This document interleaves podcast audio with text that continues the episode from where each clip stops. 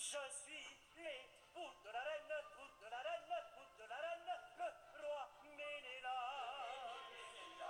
Je crains bien qu'un jour Hélène, qu'un jour Hélène, qu'un jour Hélène, je le dis tout bas. Shalom à toutes et à tous. Merci d'être de retour sur Dafyomi pour un nouvel épisode musical. Moins sulfureuse que la belle Hélène de l'opéra bouffe d'Offenbach, reparlons de la célèbre Hélène d'Adiabène, mentionnée au passage dans notre DAF, le DAF 7 de la Macérette Ketubot, dans un extrait qui fait allusion à la Mishnah 3.6 du traité Nazir. Pour en savoir plus au sujet euh, de la reine Hélène, je vous renvoie à l'épisode 273 du Dafyomi, intitulé La guerre de Troie n'aura pas lieu, et consacré au troisième Daf du traité Souka. Hélène d'Adiabène, appelée Hileni Malkat Khadiav, a vécu au 1er siècle de notre ère, et c'était une reine de euh, l'état de Néo-Assyrie, que l'on appelait euh, Adiabène et qui correspondait euh, à ce qu'on appellerait de nos jours le Kurdistan. Il semble qu'elle ait également régné sur une région du nom de Edessa, qui correspondrait à la Turquie contemporaine. Le Talmud Yerushalmi, par exemple, dans euh, le traité Shekalim, va mentionner les riches dons faits par Hélène à partir de sa conversion, puisqu'il s'agit d'une Kioret Tzedek, donc elle avait consacré au Beth Amikdash, au temple. Le plus éminent d'entre eux était peut-être le grand chandelier d'or qu'elle avait fait installer au-dessus de la porte du temple et qui faisait se refléter les rayons du soleil au petit matin, de sorte que chacun comprenait que le temps de lire le schéma était venu. Dans Yoma 37, et je vous renvoie là encore au podcast du jour, vous n'avez qu'à taper Dafyomi Yoma 37, vous trouverez directement on apprend qu'elle avait également fait faire une tavla, donc euh, une, une, tablette euh, tout en or, sur laquelle elle avait fait inscrire euh, la portion de la femme Sota. Comme à titre de propédeutique, c'est étonnant que, ce soit une femme qui soit à l'initiative du don de cette portion qui, a priori, semble humiliante pour toute femme qui est soupçonnée. Alors c'est vrai que pour une femme, faire un don de ce type, c'est euh, bien entendu s'exonérer de tout soupçon, parce qu'il faudrait quand même avoir du toupet pour euh, être susceptible d'être euh, justement accusé d'adultère et faire offrir cette portion au temple. On l'a retrouvé donc au DAF 3 de la Macérette Souka où on nous parlait justement de la gigantesque cabane qu'elle avait fait construire en accord avec la vie des sages puisque le présupposé était que Hélénie Amalka n'aurait jamais agi sans l'aval des Chachamim. Si elle intervient dans notre DAF du jour, c'est à titre d'allusion. Allusion que j'ai désiré approfondir parce qu'elle est quelque peu elliptique dans notre DAF. Et ce sera l'occasion pour moi euh, de parler d'un sujet très peu traité pour cause euh, dans, dans, le DAF Yomi, qui est euh, mon rapport au sionisme. Donc qu'est-ce que ça veut dire rester en galoute quand on pourrait être en Eretz Israël? Pour l'heure, nous sommes toujours dans Ketubot 7 et le débat porte une nouvelle fois sur la possibilité pour un jeune mari d'avoir sa première relation sexuelle avec son épouse elle-même vierge le Shabbat. On vient de nous citer auparavant dans le Hamoud Aleph donc une ribambelle de sages qui affirment que cela est permis, qu'il est tout à fait possible euh, pour le Khatan d'avoir sa première union euh, quand bien même ce serait pendant Shabbat. Et là, on vient nous apporter une réponse négative. Amar Rabbi Yaakov Baridi. Hora Rabbi Yochanan euh, Betsaida. Rabbi Yochanan, il a prononcé donc un, enseignement euh, dans la ville de Tzaidan et il a dit à tout le monde Assour libol batrila be Shabbat. C'est interdit d'avoir la première relation sexuelle le Shabbat. Mais, surprise de la Gemara, Omi Ikar Hora sour. Et est-ce que véritablement on délivre un enseignement pour interdire, ou plutôt un, décret pour affirmer que quelque chose est interdit? Visiblement, euh, c'est ici le hora'a qui pose problème, lequel désigne euh, une, décision euh, de justice qui, habituellement, semble-t-il, vient plutôt autoriser quelque chose. C'est par exemple le cas dans, dans la Mishnah Horayot 1.1. Le présupposé semble être ici euh, que ce type de décision juridique ne devrait pas venir interdire, mais on nous répond in. En réalité, c'est bien possible qu'on formule euh, ce genre de décision juridique pour interdire, euh, puisqu'il est justement enseigné dans, dans, une Mishnah, notre Mishnah qui est donc située également dans Nazir 19b, que Beth Hillel, Horua, il avait justement ordonné, il avait décrété euh, au sujet de Hilenia Malka, de la reine Hélène, shanim qu'elle devrait être une Nézira, qu'elle devrait euh, maintenir son vœu d'ascèse pendant sept années supplémentaires. Le langage de la Gemara est notoirement euh, elliptique, c'est-à-dire que si on n'a pas le contexte dans le traité Nazir, on est bien en peine de comprendre de qui il s'agit ici. Rappelons que l'on a affaire dans ces circonstances a une forme de, de naziréa votif, c'est-à-dire que la reine Hélène a fait un vœu euh, de euh, naziréa. Je rappelle que nazir signifie euh, séparé ou consacré. Il partage en effet des caractéristiques communes avec les Koranim, comme l'interdiction de, boire de l'alcool ou l'interdiction de contracter la tumatmet, l'impureté qui émane d'un mort, et tous deux sont considérés comme kadoshim, comme saints, ainsi qu'on le voit dans Bamidbar 6.8 et Vayikra 21.8. De sorte que euh, une femme peut pas vraiment être cohénette. Bon, alors on peut parler d'une cohénette, mais c'est surtout une fille de Cohen ou une femme de Cohen qui, n'a pas euh, euh, directement accès à, un statut particulier, si ce n'est à travers la consommation de la terouma, de la nourriture destinée aux Kohanim. Si on veut se sanctifier un peu, être une femme Cohen, et eh ben on devient Nézira. C'est le choix que va faire la reine Hélène. Dans la reine Hélène, puisqu'elle nous est présentée par la tradition euh, comme une convertie, on peut voir euh, ce, zèle euh, dans lequel je me reconnais tout à fait, qui est partagé avec les et les personnes qui ne sont pas nées dans la religion, qui consiste une fois qu'on a adopté les commandements donc rituels qui ont un caractère voilà, tout à fait obligatoire, hein, Sasuke elle est parfaitement cachère, etc., il y a un désir d'en faire plus. Et donc ce désir d'en faire plus va se traduire par, par le choix de devenir Nézira. La question qui est posée euh, dans notre sixième enseignement du troisième Pérec de la Mishnah dans Nazir, c'est euh, la question d'une personne qui avait pris un vœu de Nézirut en reste donc en dehors des rêves d'Israël, et qui termine donc la durée de son vœu et déménage en Eretz Israël. Donc Beth Shammai affirme que la personne voit se renouveler sa Nézirut pour 30 euh, jours, mais Beth Hillel dit, bah non, ça reprend à zéro en fait. De sorte que euh, il est arrivé justement à Hilani Amalka que son fils est parti à la guerre euh, et, elle a fait un vœu pour le préserver. Elle a dit si mon fils revient en paix de la guerre, je serai Nézira pendant sept ans. Donc il est revenu et elle a effectivement honoré son vœu. Au bout de sept ans, elle se rend en Eretz Israël, et Beth elle dit, bah non, en fait, on prend ton vœu de départ et ça reprend à zéro.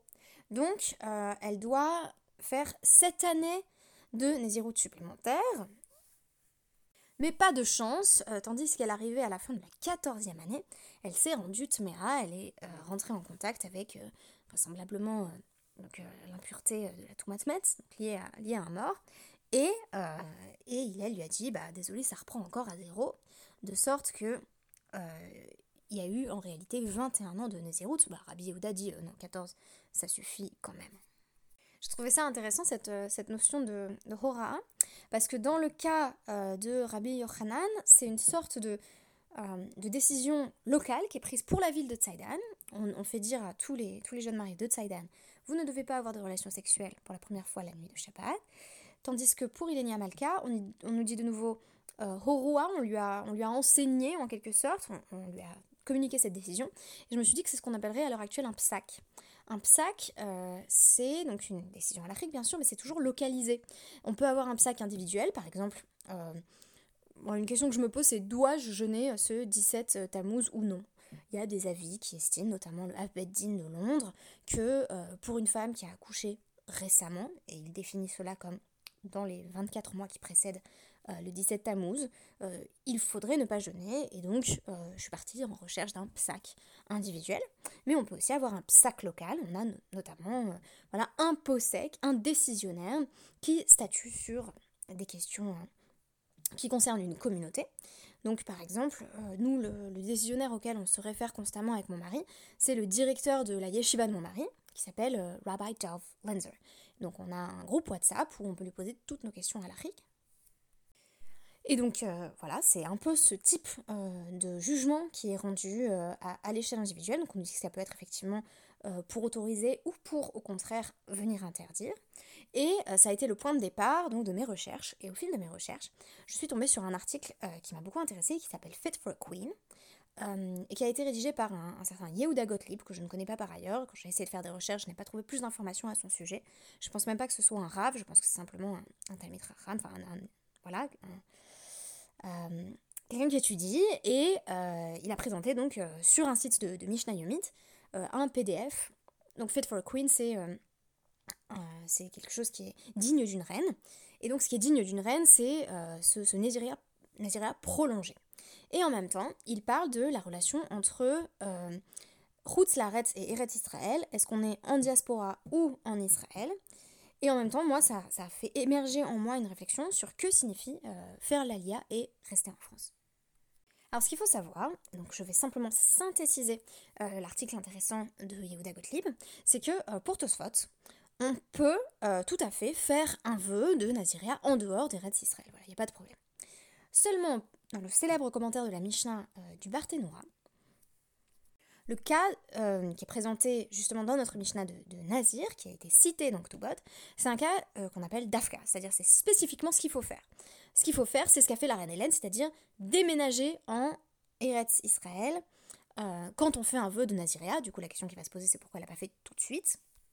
Le problème d'être un Nazir en dehors d'Eretz Israël, et là je parle d'un cas euh, il est vrai à l'heure actuelle assez conceptuel, où Eretz Israël ne serait pas sujet à la Touma, ne serait pas sujet à l'impureté rituelle, ou du moins où on pourrait euh, accéder de nouveau à la Tara, à la pureté rituelle. Euh, on aurait le problème qui est lié au fait que en diaspora, on a ce qui s'appelle Touma Eretz Sahamim, voilà, l'impureté généralisée des, nations, tout simplement parce que les lois de, de pureté et d'impureté leur sont étrangères, et donc une sorte d'impureté rituelle présupposée. De sorte que, selon le Barthénora, si on fait un vœu de Naziréa, euh, le but devient de déménager au plus vite en Eretz Israël, et euh, ce sera également l'avis du Rambam. Donc voilà, si on consulte le Rambam, Maïmonide, Ilchot Nezirut de 21, on constate qu'il va trancher, suivant le Barthénora et le Tosfot Tov, à savoir qu'il n'y a pas de Nezirut en dehors d'Israël. Ok, mais alors, réponse donc, euh, commentaire du, du Kesef Mishneh sur le Rambam.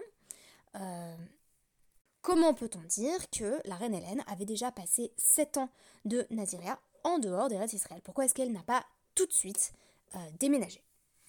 L'une des explications euh, qui est donnée, c'est que la reine Hélène s'est convertie sans que les Rachamim soient au courant, puisqu'elle était en réalité la reine euh, d'une terre qui n'était pas particulièrement proche des rêves d'Israël dans les standards de l'époque. Donc elle était à Diaben avec son fils Mounbaz, qui s'est aussi converti, comme on l'apprend dans le traité Baba Batra 11a. Elle s'était convertie de son côté, et elle avait commencé un vœu de, de Nazira. Euh, de, Naziréa, mais en réalité, euh, les sages n'étaient pas au courant, donc ils lui ont pas dit Eh oh, il faut déménager en Eretz Israël pour faire ce type de vœu. Elle avait effectivement cette, fougue des, débuts, euh, voilà, quand on vient de se convertir, on vient de, revenir au judaïsme, on a envie euh, de faire tenter plus, et pas forcément dans les bons cadres de la loi. C'est-à-dire que ici, elle ignore qu'il faut être en Eretz Israël pour faire ce genre de vœu, donc elle le fait quand même. Et quand elle va communiquer avec Hillel, une fois euh, qu'elle a déménagé en Eretz Israël, elle va lui dire, voilà, au fait, la première partie du vœu, c'est comme si elle n'avait pas compté, en quelque sorte, il faut reprendre à zéro, et donc cette année de, de Naziréa. Euh, comme si les premières n'avaient pas été pleinement euh, valides parce qu'elle ignorait cette partie de la loi et que les sages de leur côté ignoraient le vœu qu'elle avait décidé de prendre. Mais l'explication qui est présentée par le Kesef Mishneh, qui me semble la plus euh, convaincante, c'est celle qui présente que donc la reine Hélène, la raison pour laquelle elle n'a pas déménagé en Eretz Israël avant, c'est qu'elle avait une obligation pendant ces sept premières années de, de Naziréa.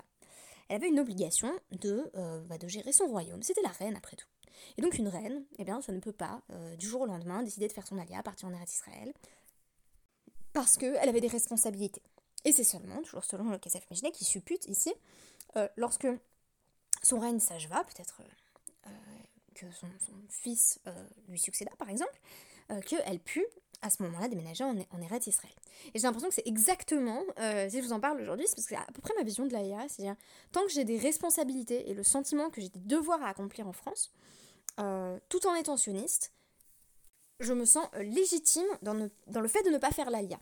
C'est-à-dire, le fait qu'il y ait la présence euh, Israël, euh, où nous pouvons accéder et vivre pleinement en tant que juifs, où nous avons tellement d'opportunités, nous pose question à chacun et chacune en tant que euh, juifs et juifs de, diaspora. Alors, il y a d'autres questions qui se posent aux juifs qui sont en Israël, hein, ils n'ont pas trouvé toutes les réponses, bien entendu, mais cette question, elle se pose à nous. Donc, donc il faudrait chacun pouvoir se demander, à moins d'être antisioniste, euh, auquel cas on a déjà trouvé la réponse, pourquoi je n'y déménage pas? Pourquoi je ne fais pas la LIA? Et ma réponse, c'est celle-ci. C'est que j'ai le sentiment d'avoir plus de choses à accomplir en France que j'arriverais pas à accomplir en Israël. Alors je veux pas non plus me comparer à, la reine Hélène d'Adiabène, qui avait euh, voilà, tout un royaume, et milliers de milliers de sujets. Euh, évidemment, il ne s'agit pas de ce cadre-là, mais il y a quand même cette notion de, responsabilité envers des personnes qui attendent euh, une certaine communauté en France, communauté que, j'essaie de proposer avec mon mari. Donc, euh, et, toute l'équipe euh, de la Keila Tayeka, on est en train de, monter véritablement euh, bah, la communauté de vos rêves à Paris, à Bastille. Et je le vis comme une sorte de, mission. Et c'est ça qui fait que je pense ne pas déménager en Eretz Israël jusqu'à temps d'avoir accompli cette mission. Alors elle peut être infinie, ce qui veut peut-être dire que jamais de ma vie je n'habiterai en Eretz Israël. Et euh, j'entends déjà trembler euh, les putionnistes euh, parmi vous. mais peut-être aussi qu'à un moment donné, j'aurai le sentiment de, pouvoir léguer ce que j'ai accompli. Peut-être que je me reposerai la question différemment. pas forcément à travers un nouveau vœu de Naziria d'ailleurs. Mais ce que je voulais dire, c'est que bah, pour ne pas faire l'alia, il faut avoir des bonnes raisons de rester. Mais c'est possible d'avoir de bonnes raisons de rester, et c'est pas forcément des raisons euh, négatives, c'est pas euh, une question de, rapport complexe à Eretz Israël ou d'ambivalence, ça peut être simplement euh, un, amour très fort qui nous lie aux personnes qui habitent en galoute, en diaspora avec nous, et un sentiment de ce que nous leur devons. Voilà, merci beaucoup, et à demain.